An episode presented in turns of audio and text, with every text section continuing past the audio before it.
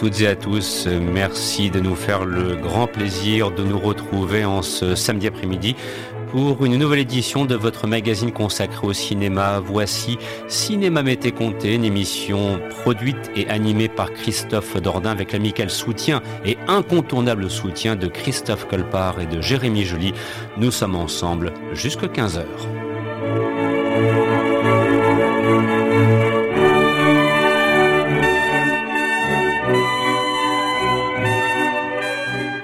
sommaire de cette euh, nouvelle édition, nous nous sommes appuyés sur une thématique certes très commerciale, et d'ailleurs que pour le coup, nous n'apportons pas caution à cette thématique lorsqu'elle est vécue dans les supermarchés. Il s'agit d'Halloween, voilà.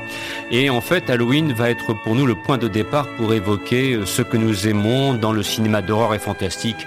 Christophe Colpart, euh, qui a très largement préparé cette émission, aura l'occasion de vous en dire plus d'ici quelques instants.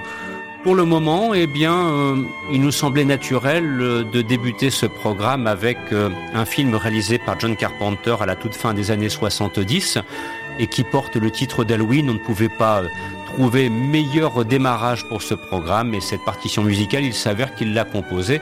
Je signalerai aussi Alan Howard euh, qui était au synthétiseur et qui a fait aussi pour beaucoup euh, quant au succès des films et des musiques de films de John Carpenter. D'ailleurs, John Carpenter qui maintenant s'est mué en, en showman puisqu'il propose des concerts où il reprend ses musiques et cela bien sûr pour le plus grand plaisir du public sollicité. Voici tout de suite Halloween.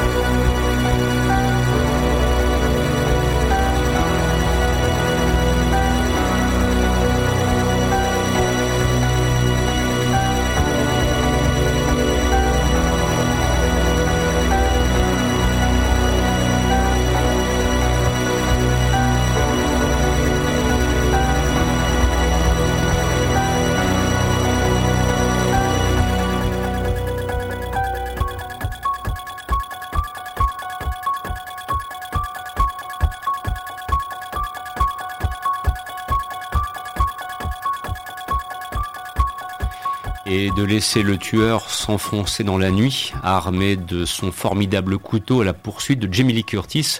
Halloween d'ailleurs euh, qui continue à être exploité au cinéma, euh, bien évidemment. Euh, la franchise a encore apparemment de, beaux jours et ça ne saurait tarder d'ailleurs très prochainement sur les écrans avec un, nouvel opus. Et, et attends Christophe, doucement, ne te précipite pas, j'ai même pas eu le temps. T'as vu comment il est Jérémy? Bonjour Jérémy. Bonjour Christophe. Bonjour Christophe. Bonjour Christophe, bonjour Jérémy, bonjour à tous. Bien, merci en tout cas d'être des nôtres en cet après-midi pour cette euh, nouvelle édition. Et donc, à l'instant, euh, Christophe, et, je me précipitais pour t'ouvrir le, micro et, tu voulais dire, oui, effectivement, Halloween poursuit sa route au cinéma, un nouvel opus, toujours avec Jamie Lee Curtis d'ailleurs, euh, devrait arriver sur les écrans, est arrivé sur les écrans, pardon. Depuis deux semaines. Avec, euh, oui, c'est toujours avec Jamie Lee Curtis. Et là, c'est euh, le dernier de la relecture de David Gordon Green. Bien. Alors, euh, Christophe, dans quelques instants, nous allons aborder le premier thème dans le cadre de cette émission que tu as eu l'occasion de très largement préparer, il faut bien le reconnaître. Je me suis appuyé sur tes bons offices en la circonstance, justement pour essayer de entre guillemets, de, justifier, alors euh, je, le disais un petit peu avec euh, une pointe de causticité dans mon propos, il ne s'agit pas ici d'évoquer Halloween sous un angle commercial, parce que ça c'est une chose qui ne nous concerne pas et pour lequel d'ailleurs on n'a pas beaucoup de considération, il faut bien être honnête. Par contre, que Halloween soit le point de départ d'une production cinématographique qui relève à la fois du cinéma d'horreur et du fantastique, ben ça se poursuit encore. Hier soir, je, je, revoyais le Batman avec Robert Pattinson où la référence à Halloween est encore là aussi très concrètement euh, euh, mise en lumière. Donc pour nous, c'est un, point de départ pour une fois encore euh, vous raconter nos nos petites histoires du cinéma telles que nous les aimons, appliquées cette fois, euh, Christophe, au, genre fantastique et horreur. Oui, euh, je, pense, je trouvais que c'était le, moment euh, parfait pour qu'on puisse partager avec les auditeurs bah, les plus, nos plus belles musiques de films de fantastique horreur et aussi nos, plus, nos grandes frayeurs, parce que c'est un genre qui, peut susciter vraiment pas mal de d'émotion, de réaction. Quoi. Et de très bons films en l'occurrence. Et de très bons films en l'occurrence. On les a choisis euh, sur le. On les a choisis vraiment en, on a bien, on, a, fait le travail effectivement d'un choix de, qualité. Alors, euh, je vais te proposer une petite chose toute simple parce que, allez, c'est le propre du direct. Il s'avère que ton micro euh, a une qualité que je vais qualifier de, modeste, ce qui fait que on ne peut pas dire qu'on t'entende avec une, précision qui soit exemplaire. Donc, on va laisser tranquillement et, tout simplement le temps de faire le, petit changement qui s'avère nécessaire afin que l'on puisse vraiment t'entendre et euh, tout de suite de vous annoncer après je reviendrai vers Christophe, le fait qu'on va commencer cette émission avec un premier thème qui sera consacré euh, au diable et ses démons. Et le moins qu'on puisse dire, c'est que le diable, il a été magnifiquement incarné dans, même si on ne le voit pas à proprement parler, dans un film réalisé par Richard Donner en 1970 qui s'appelle La Malédiction. Et c'est vrai que c'était un thème que l'on que souhaitait absolument diffuser parce que à la fois c'est une partition musicale qui a été donc euh, composée par euh, Jerry Goldsmith, mais aussi parce qu'il s'avère que pour euh, Richard Donner, c'est le passage au grand écran avec à l'arrivée une très belle carrière cinématographique qui va se construire par la suite. Euh, elle sera euh, entretenue avec le, thème de, avec le mythe de Superman qu'il va illustrer à travers deux films qui sortiront à la fin des années 70. Et puis ensuite, Richard Donner, on le retrouvera notamment pour euh, la, série de l'arme fatale avec Mel Gibson et, et, et Danny Glover. Donc c'est vrai que voilà quelqu'un, Richard Donner, qui était un artisan très sérieux du petit écran. Si vous retombez sur des séries télévisées, parfois vous direz, tiens, les Mystères de l'Ouest, réalisé par Richard Donner, Au nom de la loi avec Steve McQueen, réalisé par Richard Donner, et puis en 76, c'est le passage donc au grand écran, et avec la malédiction, alors là, pour le coup, euh, Christophe, c'est un véritable coup de maître. Hein. Ah bah énormément, euh, c'est... Euh, il y a déjà un très beau casting dans le premier avec Grégory Peck et les Mick. Mm. La suite sera avec Karl Malden. Mm-hmm. Puis bon, musique Jerry Goldsmith. Moi, c'est un, un, des films qui m'a peut-être le plus marqué dans le genre horreur. Moi, j'ai commencé très tardivement dans le, dans, dans le genre. Et euh, oui, c'est un des films que j'ai découvert euh, bah, sur M6 grâce aujourd'hui euh, les jeudis de l'angoisse. voilà. C'est euh, ouais et c'est un film euh, oui euh, avec une musique qui est typiquement bien marquée quoi. Hmm. On, vous prévient à l'avance parce qu'on va tout d'abord écouter le thème de l'exorciste, on va y revenir dans quelques petites secondes, que le thème de la malédiction entre guillemets Jerry Goldsmith il s'est lâché. Hein. Ah oui, ça fout la trouille. Ouais ouais, ça fout la trouille. Et alors au préalable, on entendra donc la partition composée par Michael Field devenu ultra célèbre pour l'exorciste réalisé par William Friedkin, un William Friedkin qui deux ans auparavant avait redéfini redéfinit la notion de poursuite en voiture au cinéma dans French Connection, ce que d'ailleurs Peter Yates avait fait avec Steve McQueen pour Bullitt, hein, c'était la grande époque. Et en 73, donc sort les, sur les écrans euh, L'Exorciste avec Linda Blair entre autres. Bon, ça aussi, c'est un film qui a profondément marqué les esprits. Ah bah largement. Moi, j'ai eu, j'ai mis très longtemps à le voir, hein, euh, L'Exorciste. Je l'ai pas vu avant mes 18 ans. Moi, mon oncle l'a vu pendant son service militaire et la façon dont il m'en parlait, ça m'a profondément marqué et j'avais une trouille bleue de le voir et je me suis juré de ne jamais le voir avant mes 18 ans puisque sur l'affiche était marqué interdit au moins de 18 ans et je l'ai pas vu avant cet âge-là avec ma mère et euh, et après euh, après l'avoir vu une première fois, je crois que j'ai dû enchaîner peut-être la, la vingtaine de visionnages quoi. je suis fasciné par, euh, par le rôle de Max von Sydow. Je le trouve exceptionnel dedans. Jérémy Et puis, en plus, dans ce film, il y a une légende parce que c'est un film qui est considéré comme euh, maudit avec un tournage euh, rempli d'incidents et puis et aussi de morts aussi. de morts et. donc, et puis aussi il y a une légende autour de ce film. Et puis aussi une drôle de, une drôle de coïncidence, c'est que quand Linda Blair va à l'hôpital pour euh, passer des, un scanner. L'infirmier qui est euh, qui, qui fait le scanner, on apprendra par la suite que c'est un, mec qui est recherché par euh, la police et le FBI parce que c'est un ça doit être un, braqueur de banque ou un tueur, quelque chose comme ça. Quoi. Hmm. C'est un film assez particulier, L'Exorciste. Hein. alors après, quelle est la part de vérité, la part de légende ah, entretenue? Hein, hein, Bien sûr, euh, de ce que le film maintenant. Il a, On a beau dire que c'est tiré de faits réels, bon, euh, hmm. c'est aussi tiré d'un roman de William Peter Blatty, donc euh, il y a sa part de il y a certainement des faits réels. Mhm. Euh, ça a été constaté euh, grâce au couple Warren euh, qui a été rendu populaire par Conjuring. Mhm. Mais c'est, il y a aussi une part de, de fiction. Hein. Comme toujours, Comme toujours. nous sommes dans le domaine du cinéma. Et de vous proposer tout d'abord Michael Field, l'exorciste suivi de la malédiction, et de vous souhaiter autant que possible un excellent après-midi. Les coups de cinéma m'étaient comptés. On, on vous fout un petit peu la trouille aujourd'hui, en ce samedi après-midi.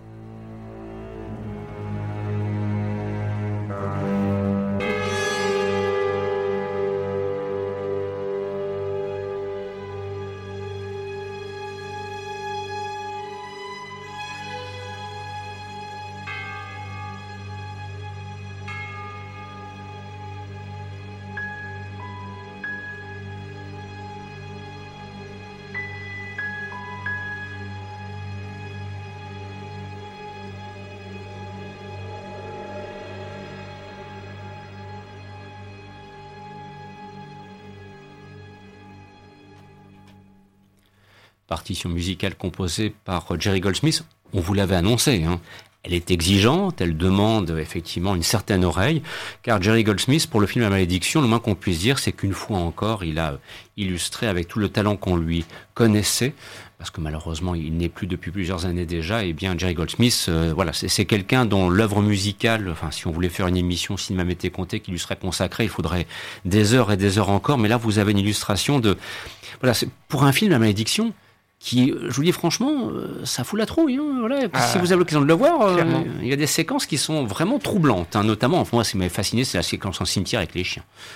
Et d'ailleurs, tu précisais que euh, Richard Donner est passé du petit écran au grand écran avec la malédiction, et à la même époque, il y a quelqu'un d'autre aussi qui passera du petit écran au grand écran, c'est Jeannot Swark. Exactement. Euh, qui a fait beaucoup d'épisodes de séries télé mhm. et qui passera au grand écran avec la deuxième partie des Dents de la Mer. Effectivement, voilà, c'est la, ça fait partie de ces, de ces cinéastes pour lesquels euh, tourner un épisode en 7 jours ou en 6 jours, ça a été un excellent métier euh, qu'ils ont parfaitement maîtrisé avant de, de, passer sur les plateaux de cinéma cette fois. Alors, deuxième thème qu'on souhaitait vous proposer dans le cadre de cette émission consacrée donc aux films d'horreur et fantastique dont le point de départ euh, c'était des démons hérités d'Halloween, place maintenant à des bêtes assassines parce que, oui, qui dit film d'horreur sous-entend qu'il y ait des bestioles qui vous attaquent et cherchent à vous, supprimer. Et là, on va vous proposer un, très beau florilège entre Phénoména, la mouche et arachnophobia, plus précisément dans l'ordre musical, ce sera phénoména, arachnophobia et, et, la mouche.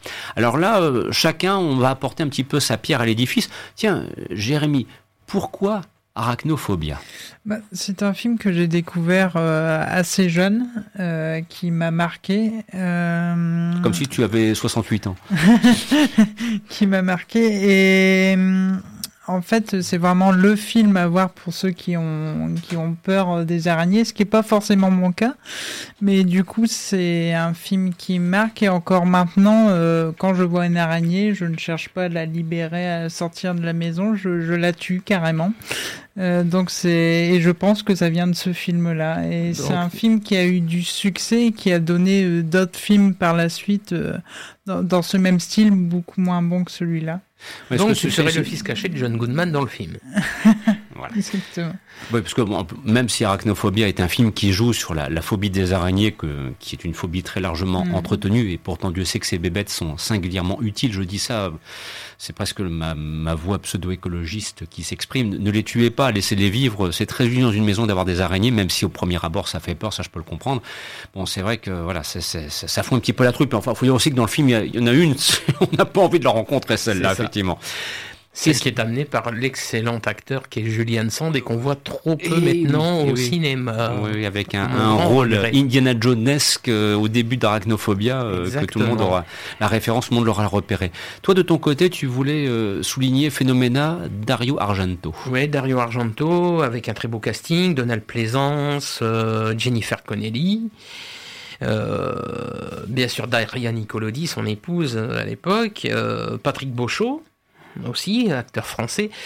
Euh, pour beaucoup, c'est le, c'est le, c'est le dernier Argento potable. Pour certains, beaucoup disent que c'est le début de la fin. Je mhm. Je suis pas tout à fait d'accord avec ça, parce que pour moi, il y a, après, il y a encore quelques beaux films chez Dario Argento, après Phénoména. pour moi, le, début de la fin chez Argento arrivera quand même beaucoup plus tard. Il n'y a pas un Dracula qui fut fatal? Si, euh, mais déjà avant. Mhm. Euh, le, pour moi, le tout dernier vraiment bon, ça a été Le sang des innocents, avec mm. Max von Sydow. Mais voilà, quoi.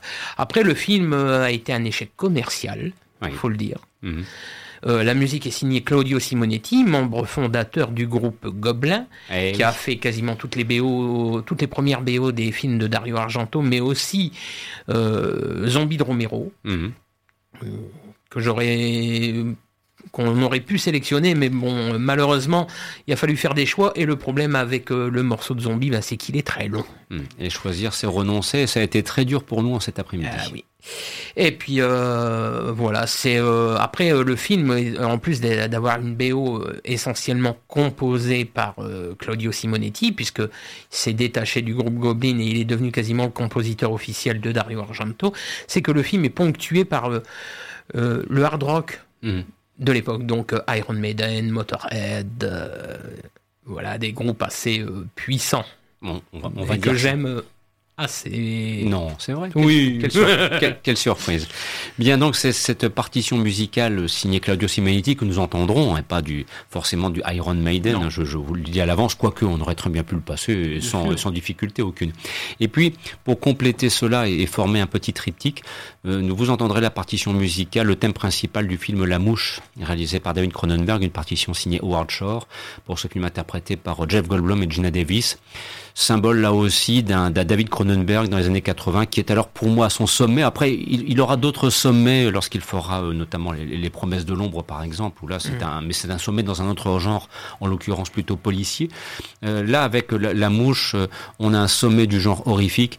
Faut, faut reconnaître que ce film, enfin moi je me souviens que la première fois que je l'ai vu en salle, accompagné par d'autres personnes, ils m'ont dit mais enfin qu'est-ce que Qu'a-t-on vu? Tu nous emmenais voir quoi? Je veux dire, la, mouche, ils sont sortis, ils étaient un petit peu pétrifiés et horrifiés à la fois par une grande référence du cinéma. Bah oui, et puis euh, c'est aussi le remake d'un film des années 50 avec Vincent Price. Signé Kurt Neumann, effectivement. Euh, c'est très, euh, c'est très réadapté aux, angoisses de David Cronenberg. Mhm. Clinique. voilà. Et euh, bah c'est Howard Shore qui fait la, la BO, c'est quasiment le compositeur officiel de, de David Cronenberg. Mm. Ça sera jusqu'à être adapté en, en comédie musicale. Mm-hmm. Mais ça fera un échec total. Et il y aura aussi d'ailleurs une autre mouche. Hein, oui, il y aura une suite avec Eric Stoltz euh, deux ou trois ans plus tard. Qui est honorable. Qui est honorable, hein, qui, est pas, qui, se regarder. Qui est pas, qui est pas honteuse. Hein. Donc, par ordre d'apparition, j'allais dire sur scène, sur les ondes, Phénoména, Arachnophobia, La Mouche. Voilà, vous l'aurez compris, l'horreur et le fantastique sont à l'honneur en ce samedi après-midi dans le cadre de votre programme Cinéma Mété Comté.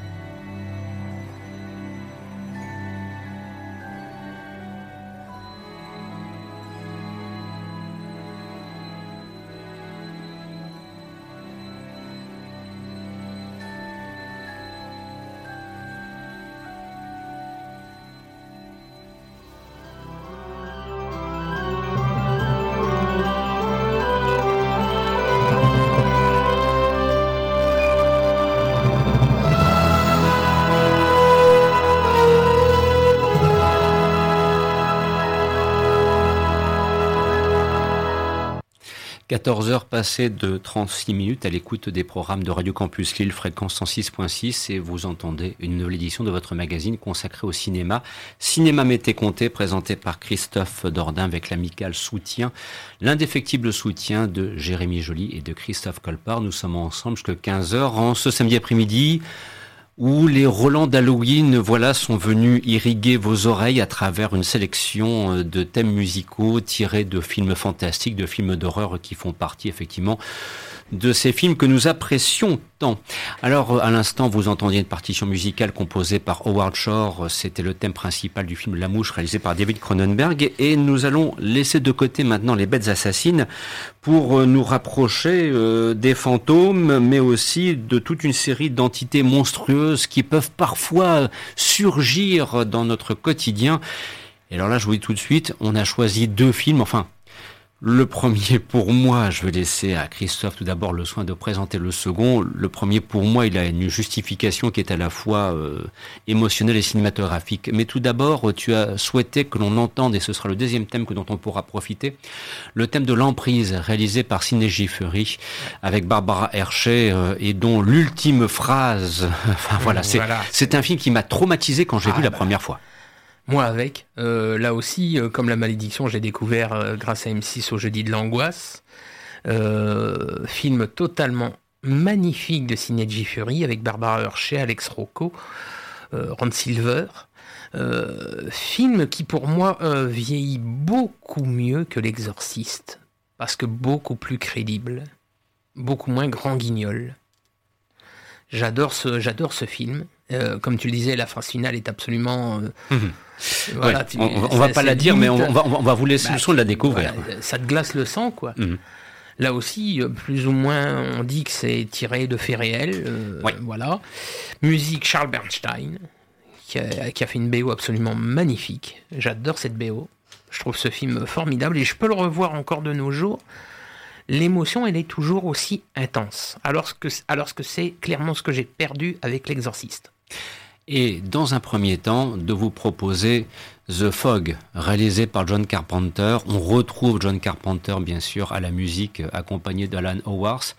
Alors, je vous le disais, euh, c'est un film qui, pour moi, bon, il y a le registre de l'émotion, puisque, voilà, c'est l'histoire quand même de, de, fantômes, de pirates euh, qui viennent exercer une vengeance sur une petite ville qui, quelque part, euh, cette vengeance, cette ville la mérite bien.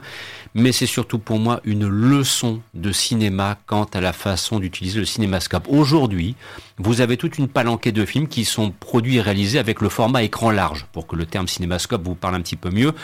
Et on se rend compte que le metteur en scène en question, aussi brillant technicien soit-il, bon, voilà, il s'en soucie pas euh, plus que cela. Dans The Fog, et d'ailleurs aussi on pourrait dire la même chose à propos du Assaut qu'il avait réalisé quatre ans auparavant, là, l'utilisation du cinémascope est pleinement justifiée. Enfin, c'est une leçon de cinéma que donne John Carpenter avec The Fog. Voilà, tout simplement. Oui, Christophe Comme quasiment tous les John Carpenter. Comme tous les, les, John Carpenter, c'est vrai. Jusqu'à une certaine période aussi, euh, hmm. il y, a peu de, y a peu de films chez John Carpenter qui sont de mauvaise qualité. Peut-être, euh, on dira peut-être les deux derniers, les, les, deux ou trois derniers. Et encore. Et encore. Par rapport à d'autres par rapport à d'autres, oui, voilà, parce que bon, il y a certains films dont on vous parle qui ont eu, qui ont connu des nouvelles versions ou qui vont connaître une nouvelle version. C'est le cas d'Arachnophobia qui va connaître un remake récent produit par la société Atomic Monster, qui est la société de Monsieur James Wan. Mais je crains le pire. On verra bien. On verra bien. Sur ce, voici donc les pirates qui s'approchent d'Antonio Bay. The Fog, le brouillard n'est pas loin.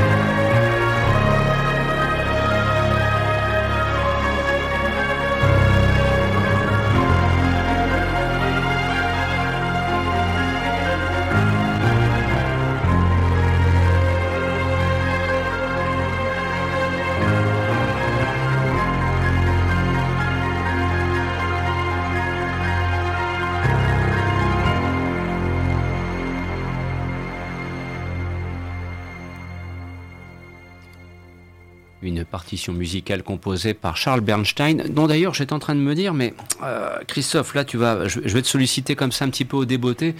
Euh, Charles Bernstein, il n'y a, pas d'autre musique euh, auquel ce compositeur soit associé et qui soit dans le genre horrifique si. Dis-moi un petit peu. Là. Il y a entre autres le thème de, des Griffes de la Nuit de bah, Scraven, de Freddy. Voilà, c'est pour ça. Il y a, et puis encore d'autres.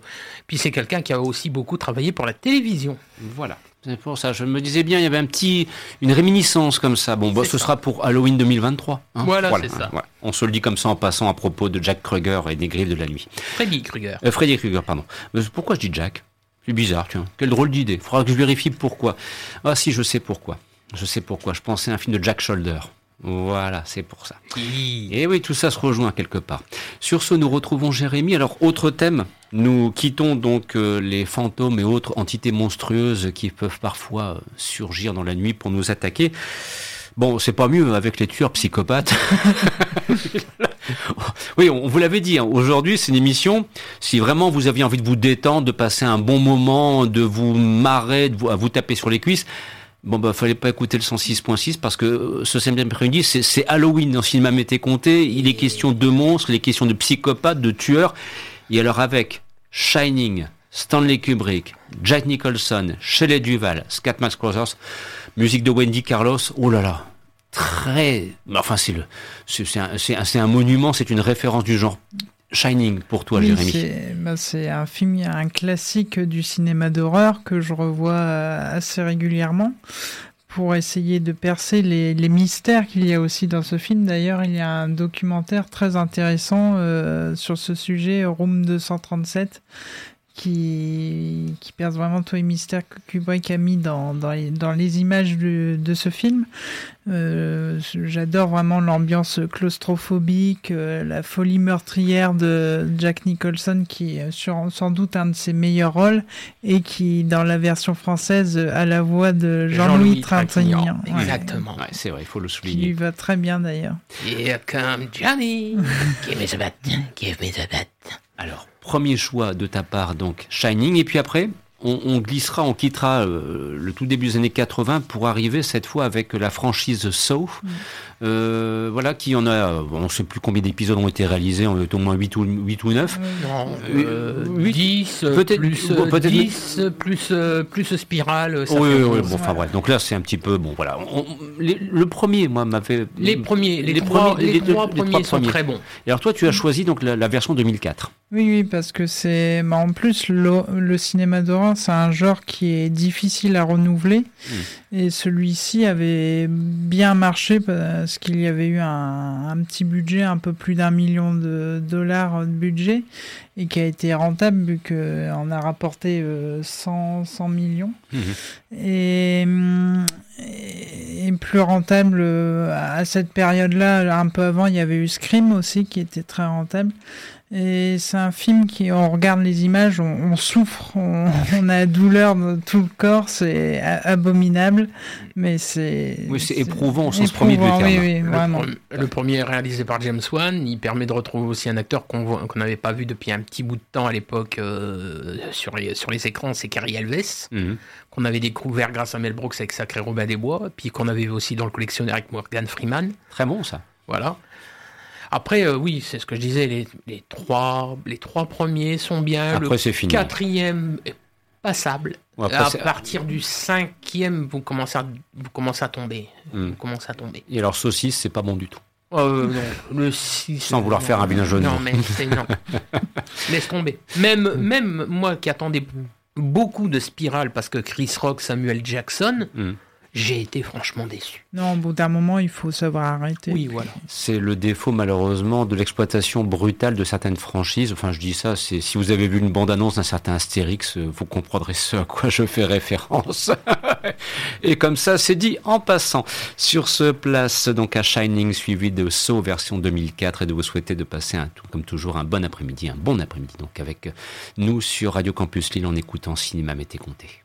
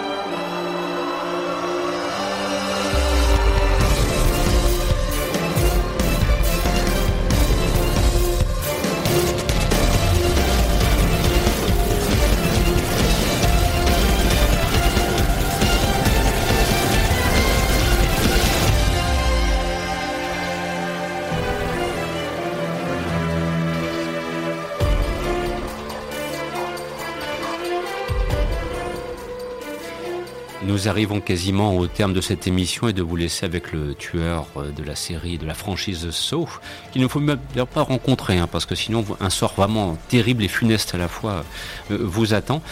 Dans quelques instants, à partir de 15h, vous retrouverez le Skylab présenté par Dorian. Et donc, euh, Christophe, nous souhaitions conclure cette émission avec, bon, ben, quand j'avais dit euh, Jack Shoulder et que je me suis un petit peu empêtré avec euh, les griffes de la nuit, Freddy Krueger, ainsi de suite, bah, c'est parce que j'avais ça en tête, quoi. On, on va terminer justement avec Nightmare on Elm Street.